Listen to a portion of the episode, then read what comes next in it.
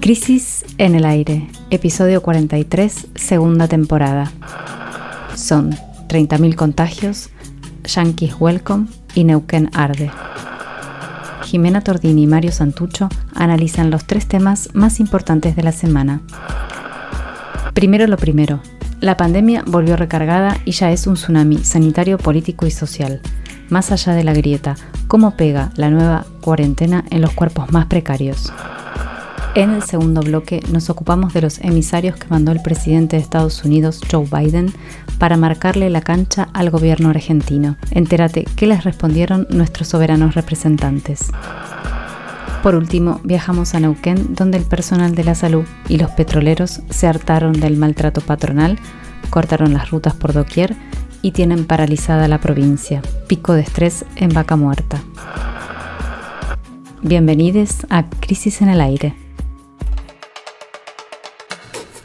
El primer tema de la semana nos lleva a sumergirnos en los fondos sinuosos de la pandemia 2021, donde las corrientes se chocan por todos lados. En marzo, según el INDEC, los precios subieron un 4,8%, lo cual anuncia un aumento de la pobreza que ya golpeaba al 42% de la población. Esos números se cruzan con la suba de los contagios. Ante ese escenario, el presidente Alberto Fernández anunció restricciones y suspensión de las clases presenciales por 15 días. Más allá de las peleas con el jefe de la capital federal y los gobernadores, subyace una realidad que no se cuentan los números, el descalabro de la vida cotidiana. ¿Qué sucede con quienes tienen menos recursos para enfrentar una nueva etapa de confinamiento? Cómo resisten los sectores más precarizados cuando los sistemas de prevención y cuidado no están siempre a disposición. Ya se ha dicho muchas veces, lo hemos dicho muchas veces en, este programa también y, y, en la revista Crisis también, pero vamos a insistir con que sin ingresos fijos asegurados y dispositivos, sistemas de contención en materia laboral, la cuestión de quedarse en casa es un privilegio. El IFE, el ingreso familiar de emergencia, fue un paliativo, duró poco y ahora con la segunda ola vuelve a estar en el foco mientras el ministro Guzmán está de viaje por Europa tratando de llegar a un acuerdo con el FMI, que parece ser su preocupación principal. Otro tema que reapareció esta semana en el centro de la escena es el decreto que impedía los desalojos de los inquilines que no pueden pagar el alquiler, que el gobierno había decidido dejarlo vencer el 31 de marzo, a pesar de las voces que se oponían a ese pretendido retorno a la normalidad de la especulación inmobiliaria. El presidente dijo el jueves, el día después de anunciar las nuevas restricciones, que sería uno de los primeros temas a conversar, que lo iban a revisar, pero no hubo anuncios todavía al respecto. Este es el panorama general. Hoy nos vamos a meter en una realidad particular de la que se habla poco y que es una de las más afectadas por las limitaciones a la circulación. Estamos hablando también de, un tema que en la revista Crisis venimos cubriendo desde el año pasado, desde antes inclusive de la pandemia también, que es la situación de las trabajadoras de casas particulares, un sector que está casi en su totalidad llevado adelante por mujeres y que es además uno de los más precarizados eh, en el mercado laboral. Quizás recuerden, hace como un año y medio más o menos, las empleadas, las trabajadoras de casas de Nordelta, el barrio privado del norte de la provincia de Buenos Aires, habían logrado poner en escena el reclamo por falta de medios de transporte para ingresar a los barrios internos de ese gigantesco country, uno, dicen el mayor country de América Latina, y finalmente lograron que el municipio pusiera un servicio público de transporte allí. Bien, esa línea acortó sus servicios ahora, esa línea de transporte, así que la ida al trabajo y la vuelta a casa se convirtieron en un sálvese quien pueda, donde tampoco existe la distancia social. Y esta semana, la agrupación de trabajadoras de casas particulares en lucha movilizó, hizo una, protesta en el Ministerio de Trabajo para reclamar mejoras salariales. Los reclamos por mejoras salariales van a atravesar todo el programa de hoy. Vamos a escuchar ahora a Celia, una trabajadora de Nordelta. La vamos a escuchar con su voz un poco modificada porque eh, las trabajadoras también al estar en una situación precaria también temen por las consecuencias de, exponerse, de contar lo que les pasa. Y luego también Angélica, que es de la agrupación de trabajadoras, ellas nos van a contar cómo es ir a trabajar todos los días y cómo se complicó la vida laboral a partir de la pandemia. Hoy tomé el 723 número 3. Eh, sí, 35 me fui parada de la terminal del Talar, porque viene lleno. Y vos imagínate parada eh, de lo que uno viaja hasta llegar al, barrio del encuentro, que es la avenida de, que va a Bancalari. Y bueno, hasta ahora sigo parada porque no me siento en mi trabajo. Y la verdad que esta pandemia complicó todo, sí, tal cual. Yo trabajaba el año pasado en, una, en un barrio, en Becar, eh, eh, ahí en San Isidro sería. En plena pandemia la señora me echó, dejó de pagarme y al final me decía que todo lo que ella me fue pagando, mi sueldo, dice que me iba a descontar, que ella ya me pagó todo adelantado. Yo siempre digo que este el servicio, aunque le quieran cambiar el, nombre, eh, trabajadoras de casas particulares, eh, somos la clase trabajadora más explotada. Muchas que trabajan de forma eh, informal, lamentablemente, incluso estuvieron o asistieron a su trabajo estando en mal estado. ¿Por qué? porque al trabajar de manera informal te pagan los días trabajados, ¿no? Te renumeran esos días. Y el día que puedas ir a, una salita a hacerte atendida ese día, no te paga. Mira que tantos derechos perdemos. Eh, durante la pandemia, desde el año 2020, del mes de junio, eh, cada vez eh, nuestra situación se fue agravando, ahora con la segunda ola mucho más.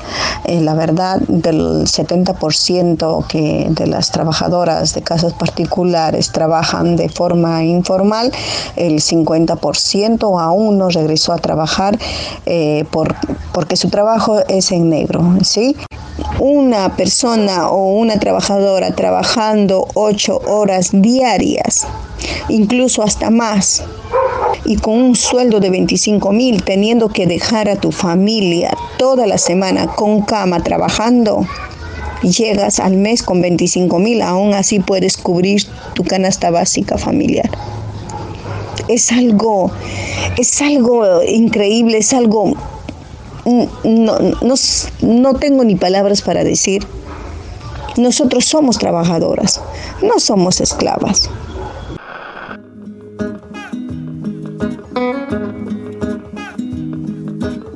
Bueno, escuchábamos a Angélica de la agrupación trabajadora que contaba un poco el tema del, del salario, ¿no? de los ingresos, eh, que está un poco, que, está creo yo también en el centro de la discusión ahora, como decía Jime antes, eh, la discusión sobre el IFE, la discusión sobre la suspensión de, los desalojos para les inquilines, y este tema del salario eh, también va a estar en el centro porque como decía Angélica, la, representante de la, de la, agrupación de trabajadoras de, de las casas particulares, ellas están cobrando hoy 25 mil pesos.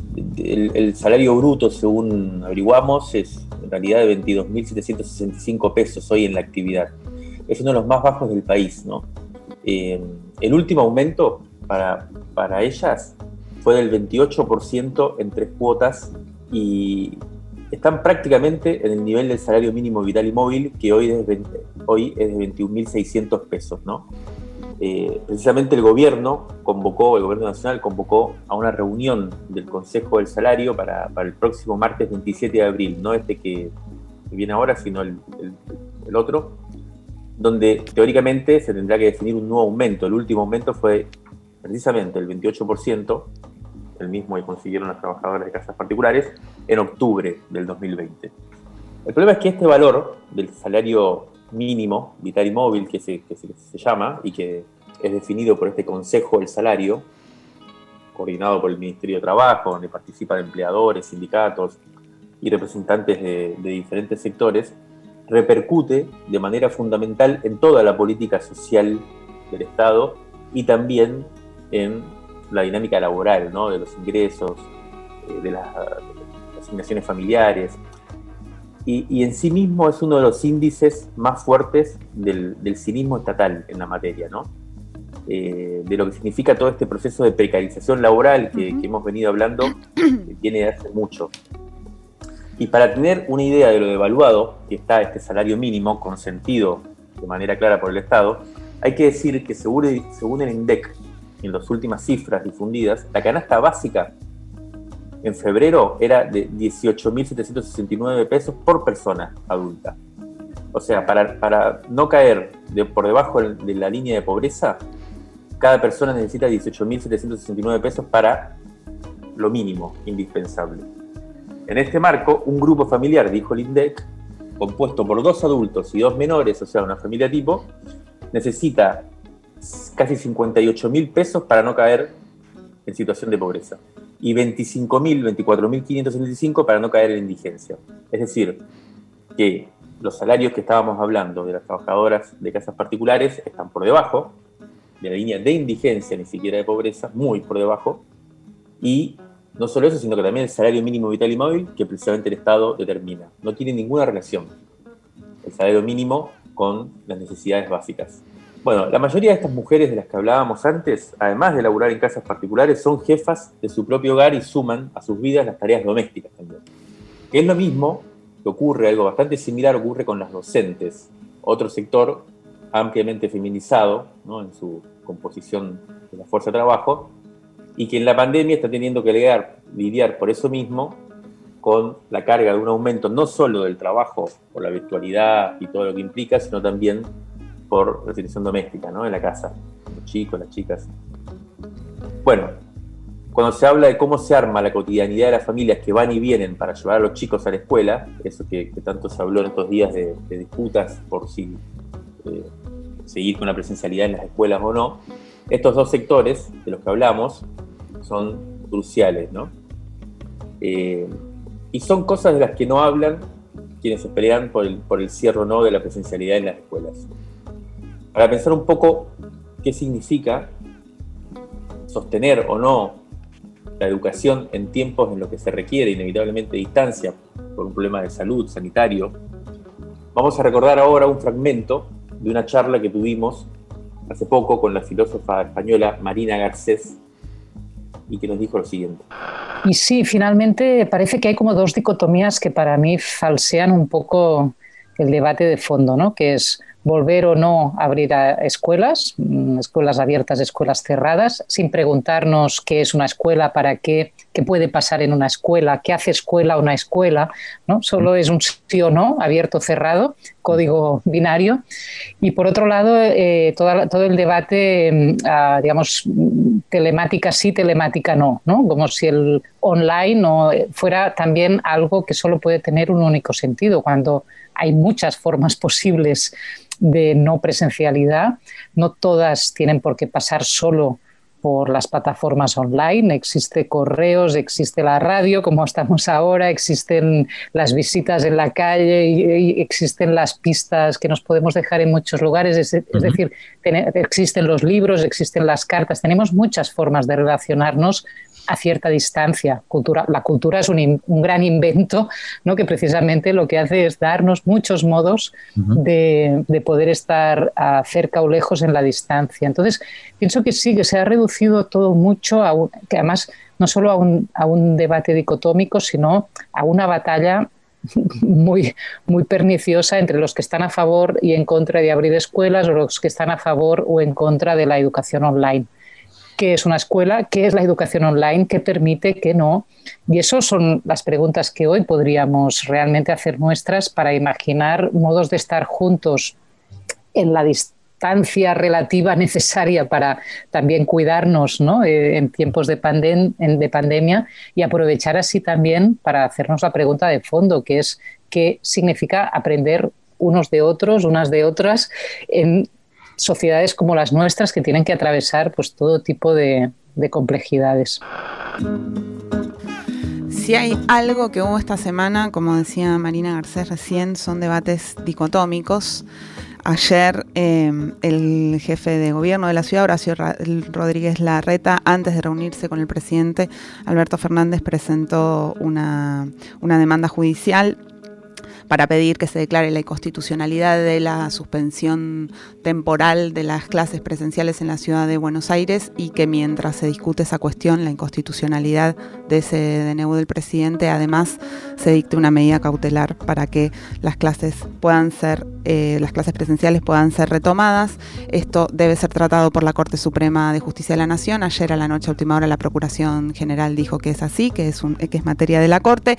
Lo que dice el gobierno de la ciudad en esta medida judicial es que se trató de una solución extrema que no tiene justificación en la, en la realidad de la pandemia en este momento que fue un decreto que en realidad no es de necesidad y que por eso es inconstitucional. Ahora debe decidir la Corte, veremos qué va a pasar. Crisis en el aire. Análisis político en movimiento para tirar del hilo de la coyuntura. Crisis en el aire. De la tinta a la conversación.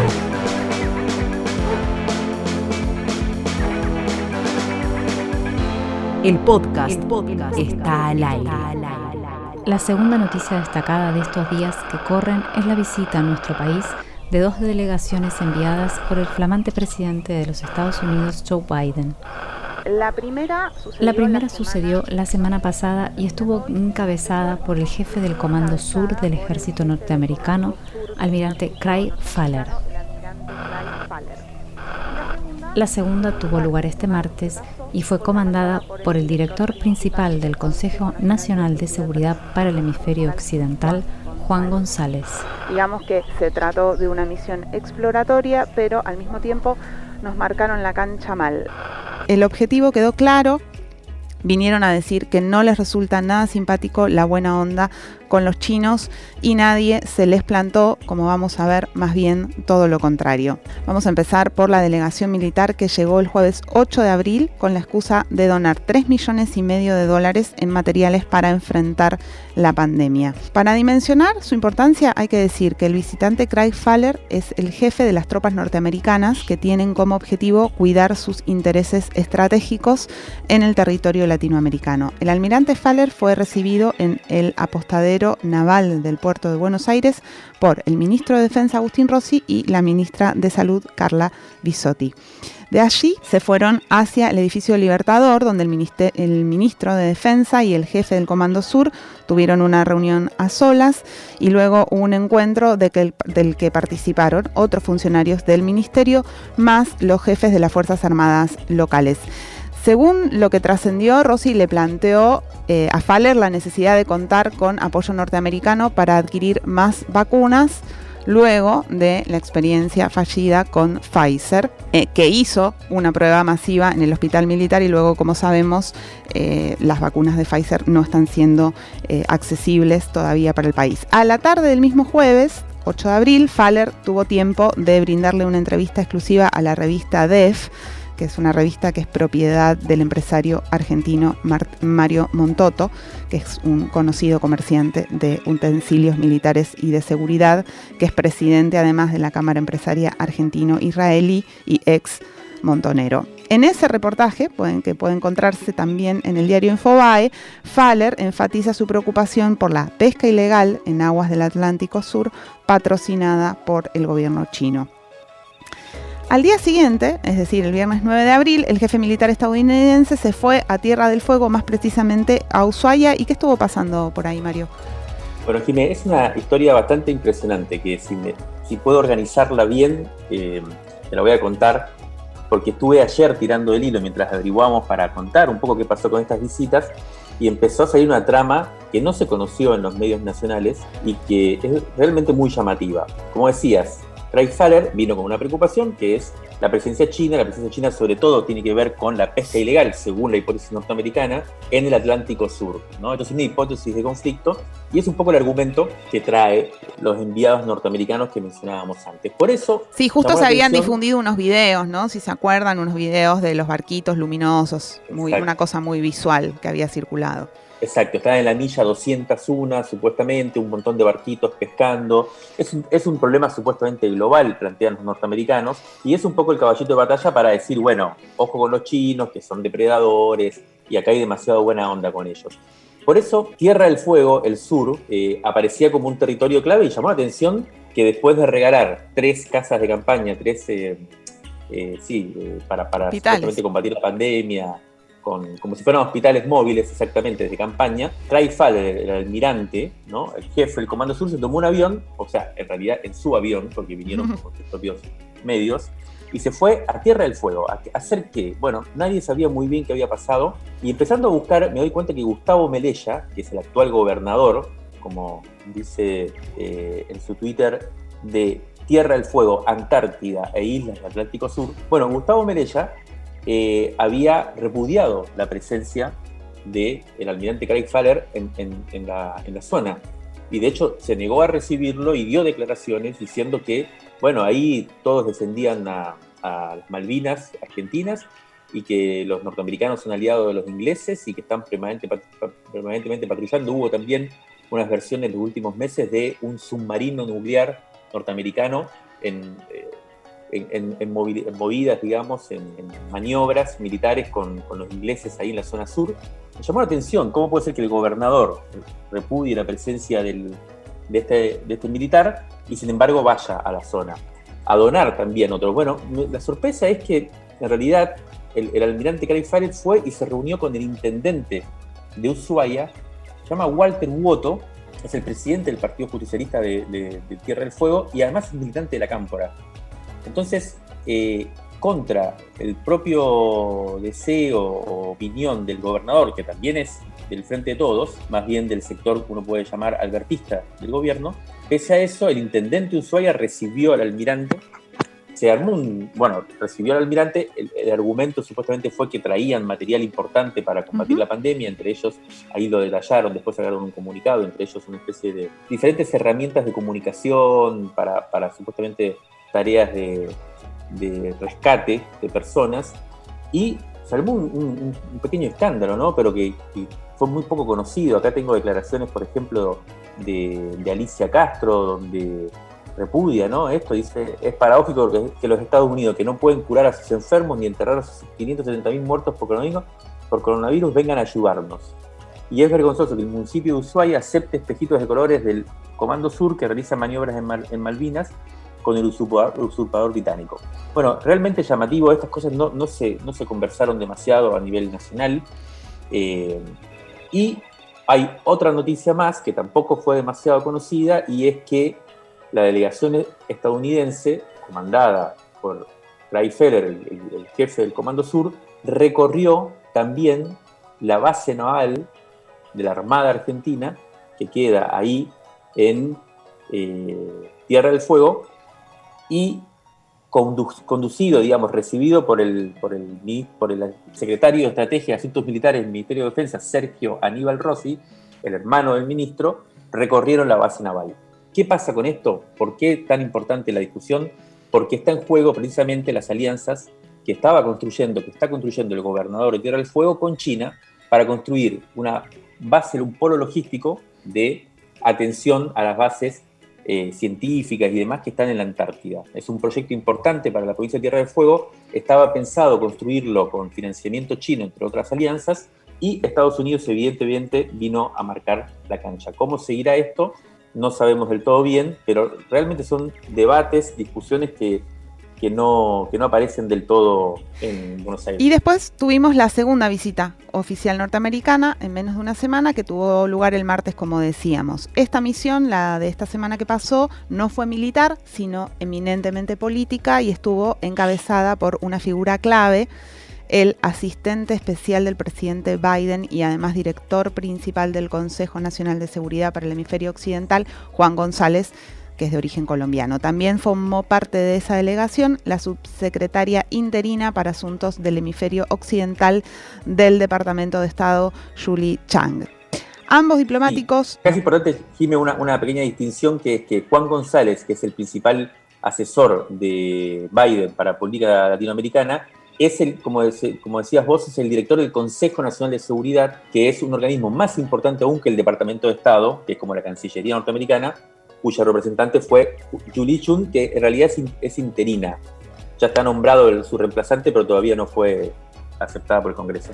Ambos diplomáticos, González y Chung, fueron recibidos por Alberto Fernández en un almuerzo virtual en la Quinta de Olivos porque el presidente todavía estaba aislado porque tuvo coronavirus, del que también participaron el canciller Felipe Solá, el secretario de Asuntos Estratégicos Gustavo Vélez y después González y Chun fueron con Felipe Solá hasta el Palacio San Martín, donde tuvieron una reunión con otros funcionarios de la Cancillería. Argentina, por parte de Argentina, hubo dos pedidos al gobierno de Estados Unidos.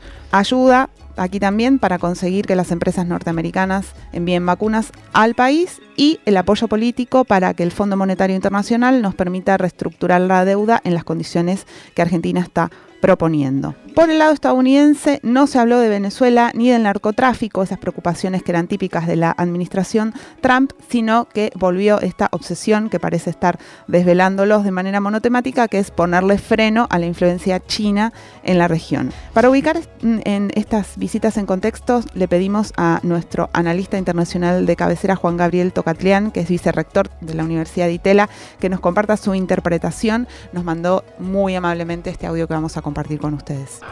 El viaje a la Argentina eh, del comandante Craig Faller al frente del Comando Sur, de el asesor para asuntos latinoamericanos en el marco del Consejo de Seguridad Nacional y de Julie Chung, la subsecretaria interina del Departamento de Estado, deben ser eh, ubicados en un contexto. Y yo diría que ahí hay cuatro elementos fundamentales.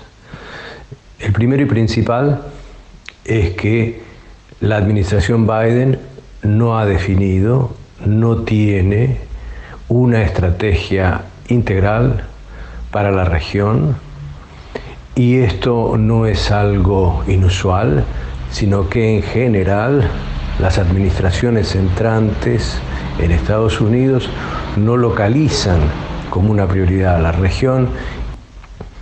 En segundo lugar, es evidente que los rasgos que tengan que ver con la región, que se vinculen con la política interna de Estados Unidos, van a tener una centralidad mucho mayor. Por ejemplo, en los casi tres meses de gestión del presidente Biden respecto a la región, el tema que ocupó más la atención ha sido el tema de la migración, el tema fronterizo. En tercer lugar, lo que sí es clave es aquel componente de la política exterior que tiene que ver con China y se refleja en la región. Y en ese sentido, lo que vamos a ver muy probablemente en los primeros gestos de esta administración es mucha más continuidad que cambio respecto a el lugar que tiene China en la política exterior de Estados Unidos, la intensidad de la rivalidad con China que ahora no va a ser atenuada sino acentuada y muy posiblemente la búsqueda de mayores socios, aliados, compañeros para una política de acercamiento en torno a China. Y lo más importante, a mi modo de ver, es que el eje predominante de la relación con Argentina va a ser aquello que vincule al país con China. Pero por otro lado, también es muy eh, singular el hecho de que este es un Estados Unidos que vuelve a preocuparse, a interesarse por la región, repito, en función de China, pero es un Estados Unidos sin recursos frente a una China que se ha proyectado comercial, financiera y asistencialmente de manera notable en la región en los últimos tres lustros. Y en tercer lugar, por el hecho eh, de que al menos este Brasil de Bolsonaro, es menos un interlocutor deseable para Washington.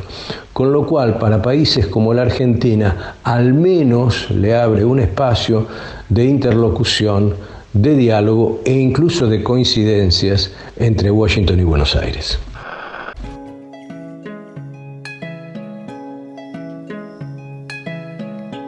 Bueno, cerremos el bloque a toda velocidad con tres consideraciones eh, anecdóticas, si se quiere, pero significativas, que complementan muy bien lo que acaba de aportar Tocatlián, que es eh, un análisis muy, muy consistente, digamos, ¿no? de, la visita estamos reseñando. Primero, Faller, el almirante Trai Faller, visitó Uruguay y Argentina.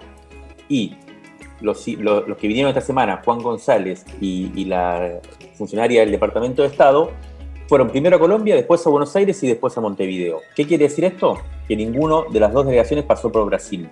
Tema clave.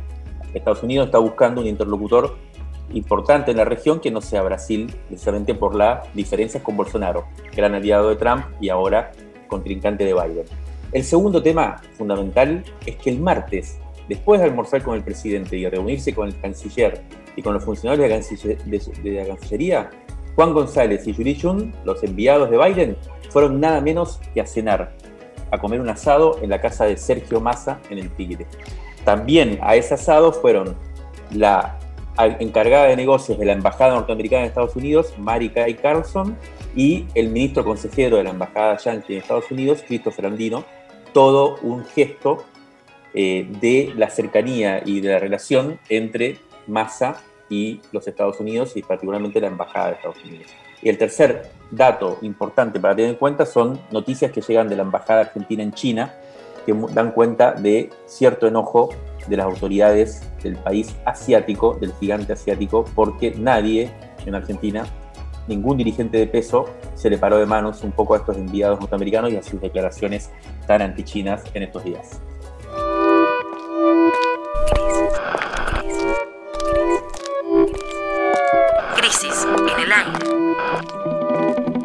Revista Sonora Transmedial. De la tinta a la conversación. Crisis en el aire.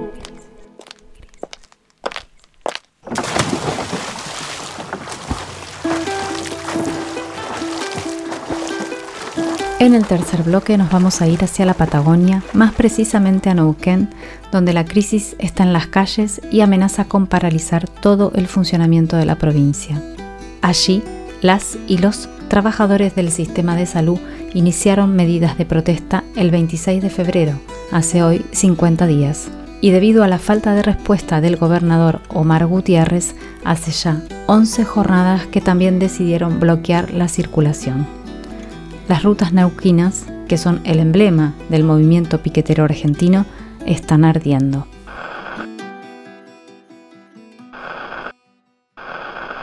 Ayer, viernes a la mañana, los medios reportaron 18 cortes en distintos lugares. Varios de esos cortes están afectando los caminos petroleros, es decir, los que hacen funcionar la producción y distribución de combustible de todo el país. Y Vaca Muerta está paralizada hace más de una semana. Además, uno de los piquetes estuvo bloqueando la salida de la refinería de IPF en Plaza Winkle y por eso el, desabastecimiento de combustible ya se había empezado a sentir fuerte en varias ciudades y localidades patagónicas, mientras la conflictividad no aminora y la mayor parte de la sociedad neuquina banca a los trabajadores de la salud, médicas y médicos, enfermeras, enfermeros, camilleros, a quienes vieron, como vimos todos, están en la, primera línea contra la pandemia desde marzo del año pasado. Entrar de una a esta situación vamos a escuchar ahora a Patricia Torres. Patricia Torres es médica, es médica general, es médica rural también, es integrante de Jubilados en Salud, una de las organizaciones que es parte de las protestas y nos envió un audio ayer desde Neuquén.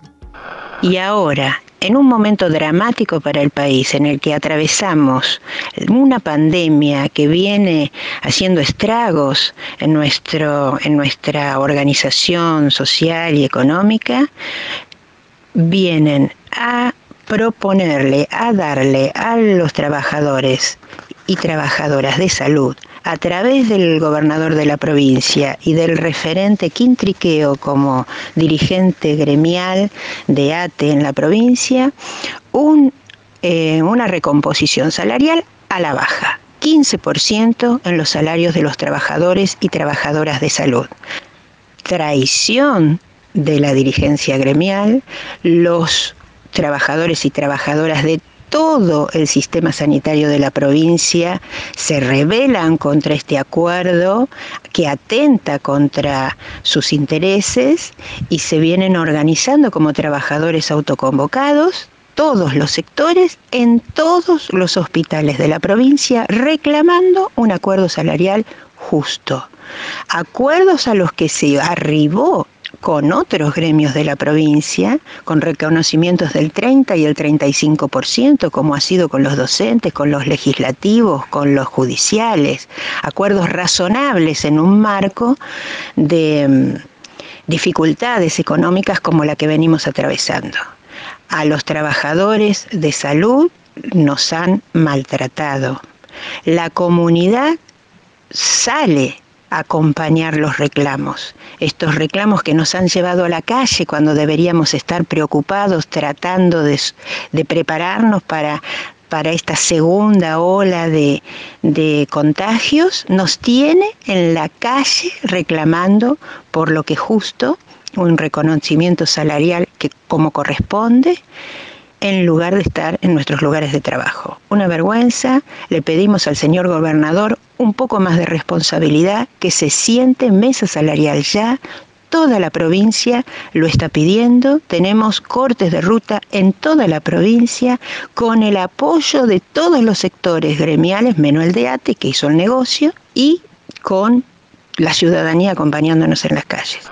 Bueno, escuchábamos a Patricia Torres, que es trabajadora neuquina de la salud, está jubilada, eh, y nos contaba el conflicto en el sistema de salud de la provincia, que es un poco, así llegamos al trasfondo político de este conflicto que tiene una historia larguísima que podríamos resumir muy rápidamente así. Lo que acaba de entrar en cuestión es la alianza entre el Movimiento Popular Neuquino, el partido político hegemónico en la provincia desde hace mucho, y la conducción de la Asociación de Trabajadores del Estado, a cargo de Carlos Quintriqueo. ¿Por qué estalla esta especie de pacto político de gobernabilidad? Bueno, porque el 15% que aceptaron las cúpulas sindicales está muy por debajo de la inflación, además de que no toma en cuenta, totalmente indiferente a la extenuación que tienen los laburantes de la salud a esta altura de la pandemia. Por eso el conflicto se derramó en las calles con tanta fuerza, motorizado por afiliados de ATE, por también del gremio de enfermeras y el Sindicato de Profesionales de la Salud Pública de Neuquén, una agrupación que viene reclamando hace un tiempo ya sin éxito su personería gremial. Ayer, viernes por la tarde, el Ministerio Público Fiscal Provincial convocó a una mediación entre los trabajadores y el gobierno. Mientras se negociaba, los laburantes suspendieron el corte de Plaza Winkle para que se pudieran salir, para que pudieran salir los camiones de IPF y así reabastecer de combustible a las ciudades que están más afectadas por los cortes. Desde la provincia nos contaban que los camioneros bancaron allí al costado de las rutas las decisiones que fueron tomando las y los trabajadores de salud en las asambleas diarias. Este apoyo parece ser unánime en la sociedad neuquina, como también contaba Patricia. El jueves a la noche hubo una marcha multitudinaria en la capital de la provincia en apoyo al reclamo de los trabajadores. Estamos ante un nivel de movilización social creciente, un poco inédito desde que comenzó la pandemia, y hay que ver hasta dónde va a llegar. El gobierno provincial, para calmar un poco los ánimos, anunció un bono COVID de 30 mil pesos que no calmó los ánimos porque los trabajadores no consideraron que eso sea una solución al problema. Es un bono único, o sea, que se cobraría una sola vez, con lo cual no resuelve el desfasaje entre la inflación y eh, los salarios. En la vereda de enfrente, las petroleras y las expendedoras de combustibles están, claro, con el grito en el cielo y también alertando sobre que si el conflicto con los cortes continúa, está comprometida la distribución del gas ya ahora en todo el país, no solo en las localidades patagónicas lo que pasa con, el, con la nafta, lo que está pasando con la nafta. Por esto hay que prestar atención a cómo sigue. Pero además, durante la semana que hoy termina, otro conflicto se agregó a este ya que el miércoles 14 el Sindicato de Petroleros Privados de Río Negro, Neuquén y La Pampa anunció un paro por falta de acuerdo en la negociación de la recomposición salarial también en Vaca Muerta. Cuando anunciaron ese paro eh, los petroleros de Río Negro, Neuquén y La Pampa, los petroleros de todo el país se adhirieron en el mismo momento. Este reclamo también es salarial, piden reabrir la paritaria del año pasado, 2020, en la que recibieron solo un 15% de aumento para llegar a 45%, que es el que correspondería con la inflación, y luego iniciar la paritaria 2021. Vamos a escuchar a Camilo Cirusi, ahora que es periodista especializado en energía, que está en Neuquén, nos va a contar cómo está la situación de los petroleros hoy.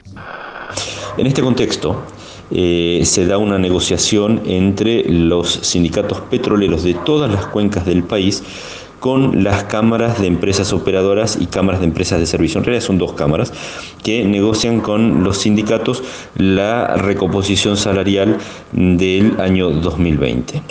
Llegado el fines de marzo de 2020, cuando debían sentarse a negociar la actualización salarial, cerrar la paritaria 2019 y abrir la paritaria 2020, se declara la cuarentena por la pandemia de COVID-19 en todo el mundo. Entonces, en esa situación se prorrogó todo tipo de negociación salarial, al punto llegó en Neuquén, en la cuenca Neuquén, en realidad vamos a hablar de la cuenca que ocupa las provincias de Mendoza, La Pampa, Río Negro y Neuquén principalmente, eh, un freno absoluto de la actividad. A nivel internacional el barril de petróleo cotizó en negativo, en menos 18 dólares, por ejemplo. Era más barato regalar el petróleo que venderlo. En esa situación el, foco estuvo puesto en conservar los puestos de trabajo de, en todas las cuencas, con lo cual se firmaron varios acuerdos con empresas en las que se suspendieron a, los trabajadores eh, sin actividad en lugar de despedirlos, pero con salarios mínimos recortados hasta en 60% eh, en algunos casos. Eh, en ese contexto no había paritaria posible. Y así empezaron este año a discutir ese aumento que faltaba, que no es un aumento, sino que es una recomposición salarial respecto a los salarios 2020.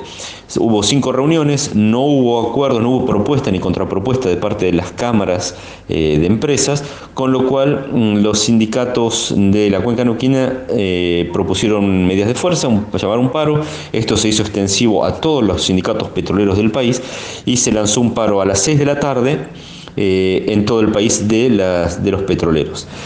A las 8 de la noche aproximadamente, el paro iba a comenzar a las 8, a las 8 de la noche también de manera concomitante el Ministerio de Trabajo de la Nación dictó la conciliación obligatoria. Hay que tener en cuenta una cosa, los salarios petroleros son los básicos de los mínimos vital y móvil y eso se le suman muchísimos ítems que son no remunerativos y eso genera un buen ingreso, pero cada vez que se aplica algún tipo de medida de descuento, además por suspensión, como pasó durante el 2020, los sueldos, los descuentos se aplican sobre los básicos, con lo cual son muy pocas, muy chiquitas las sumas que cobraron los petroleros y fueron un año completo de esa manera.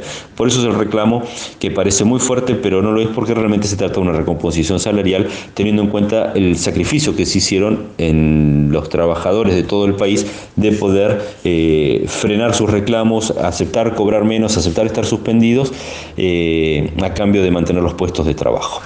Bueno, cerramos el bloque, hablamos de las, de las marchas y movilizaciones de los trabajadores y las trabajadoras de la salud en Neuquén, ahora de los petroleros, que también están intentando recomponer sus salarios. Y nos llegan noticias, Alejo, el amigo Alejo Farjoume nos manda en este momento, nos está escuchando también fotos de movilizaciones en San Martín de los Andes de los trabajadores de parques nacionales, de los cuales hablamos hace unos días porque estaban combatiendo los incendios. Una conflictividad que nos preguntamos si es la antesala de lo que puede pasar en el resto del país los próximos, las próximas semanas ante, ante el desmoronamiento sin pausa ¿no? del poder adquisitivo general de los, de los salarios. No lo sabemos todavía, hay que ver, pero lo que sí es seguro es que estos debates sobre la condición social y sobre la situación de los trabajadores van a decidir de qué lado caerá la moneda en las elecciones para las que solo faltan seis meses.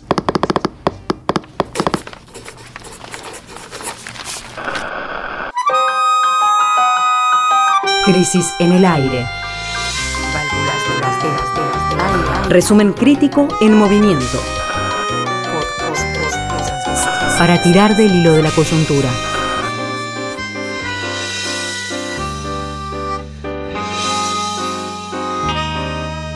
De la tinta a la conversación.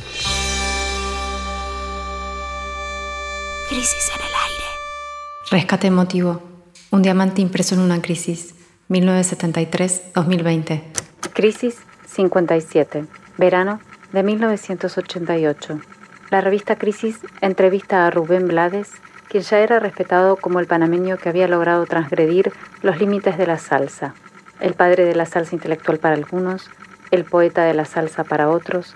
Al momento de este encuentro brillaban las bateas Agua de Luna, un disco diferente compuesto de siete canciones basadas en cuentos cortos de Gabriel García Márquez.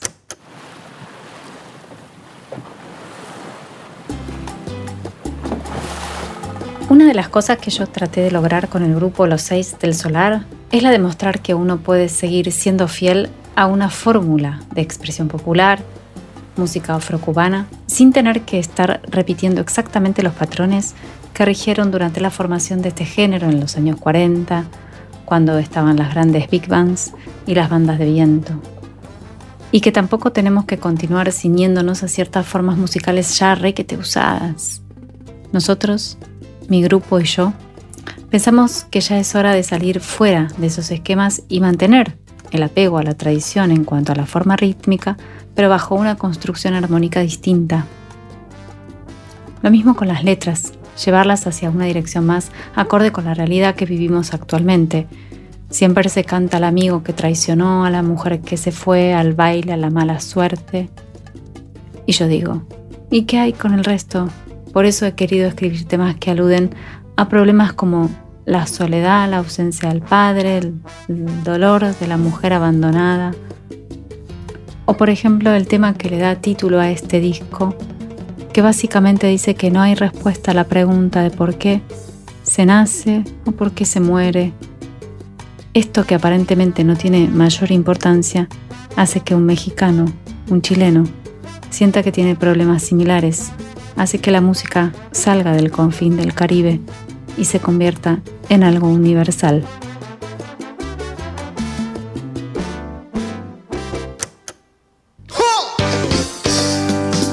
Rubén Blades participó en más de 25 producciones discográficas propias e incontables colaboraciones con diversos artistas.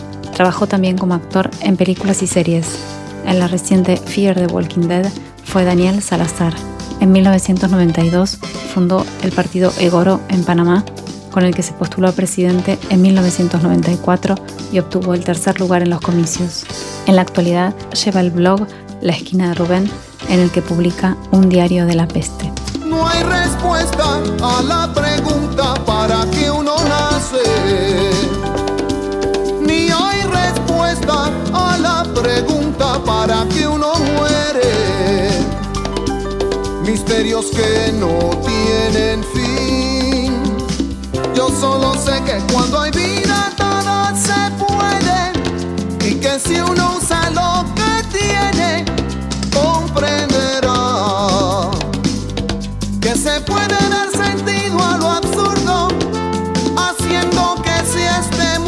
mundo